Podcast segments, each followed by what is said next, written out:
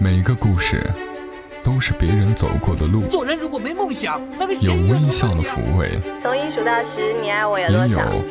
泪水的滋润。默默到来，故事如你。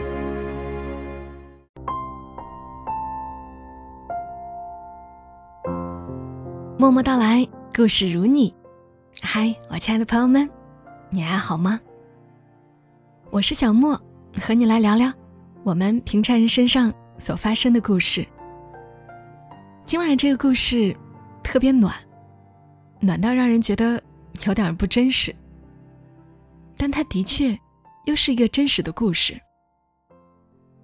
写这个故事的是微博 ID 名为“一个会讲故事的柠檬”，他讲述的是他身边一个亲戚的真实故事。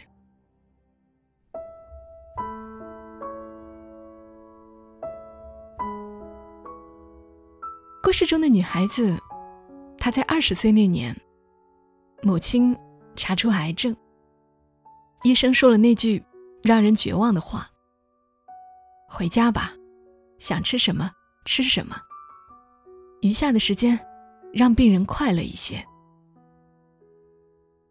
母亲说：“真想看到你结婚呐、不知道我还能不能等到。”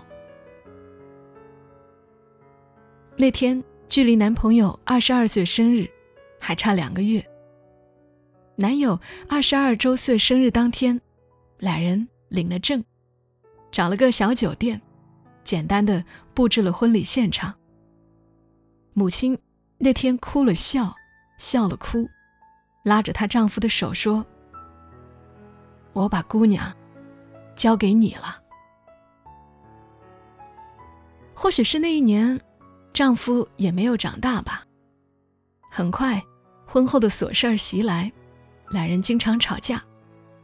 丈夫在吵架之后，就出门和哥们儿打牌，留她一人在家冷静。她不敢跟家里说，怕母亲担心。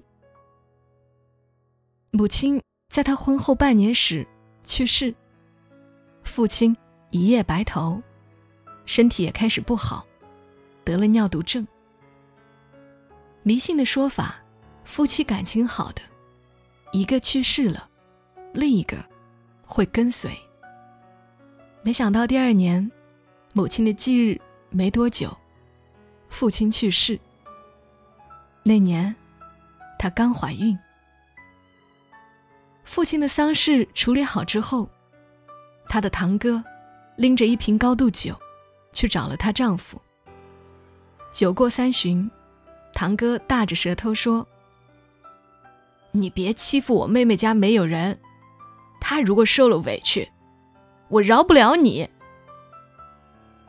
她丈夫也双眼通红。放心吧，哥。丈夫真的变了，再有矛盾会耐心的听着她说完。她哭了，他就温柔的抱住她。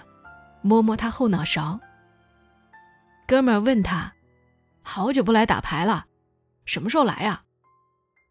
他说：“不玩了，老婆怀孕了。”他的婆婆跟自己儿子说：“他父母都不在了，咱们呐，要高看他一眼，对他要更好一点儿。”孕期。有一天半夜，她突然想吃水爆肚，丈夫开车四十分钟给她买到了。她生了女儿后，婆婆说：“你要是想上班，我就带孩子；你要是想自己带，也行。需要什么，我给你买。”她选择了上班，于是三口人搬到了公婆家。她中专毕业。学的会计，后来自己读了夜大，孕期又自己看书，产后没多久，考下了注会。自打有了女儿，她丈夫叫她大闺女儿，叫女儿小闺女儿。丈夫说自己现在啊是两个闺女儿的父亲。女儿上小学，他们从公婆家搬出来了。有一次，丈夫出差，女儿中午吃学校的食堂，晚饭他就带女儿去吃麦当劳。一连吃了三天，女儿说：“妈妈，我想吃点别的。”他问：“吃什么？妈给你做。”女儿一撇嘴：“那还是吃麦当劳吧。”她这才意识到，这么多年都是婆婆或者丈夫在做饭。她那天开始就偷偷学做饭，她并不笨，只是懒。很快，她能做几个拿手的家常菜了。一次，丈夫加班，她做好了饭菜。丈夫到家后笑了。咦，你做的？她点头。丈夫吃了一口，哎呦，我的大闺女长大了。听到这句话，她跑到厕所哭了很久。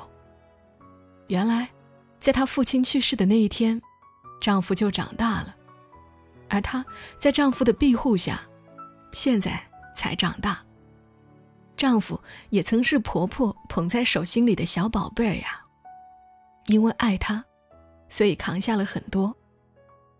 现在年近四十的她，依旧少女感十足，爱打扮，爱和女儿穿着亲子小裙子四处耍。而丈夫，就是他们的摄影师。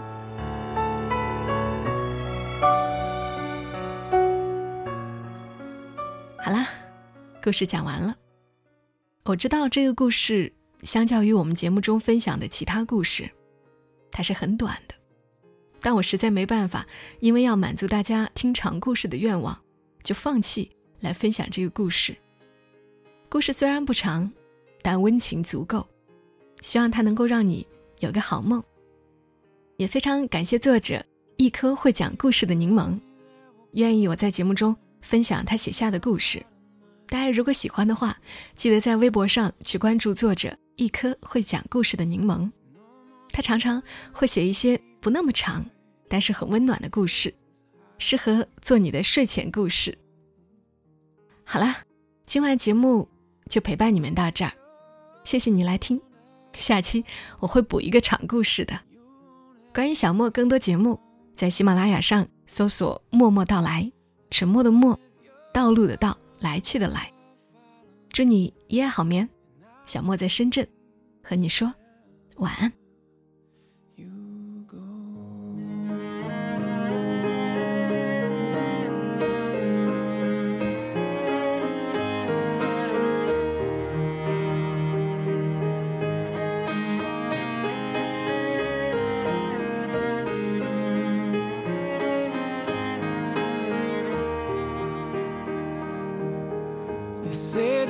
future is our enemy. Time eventually set the sun.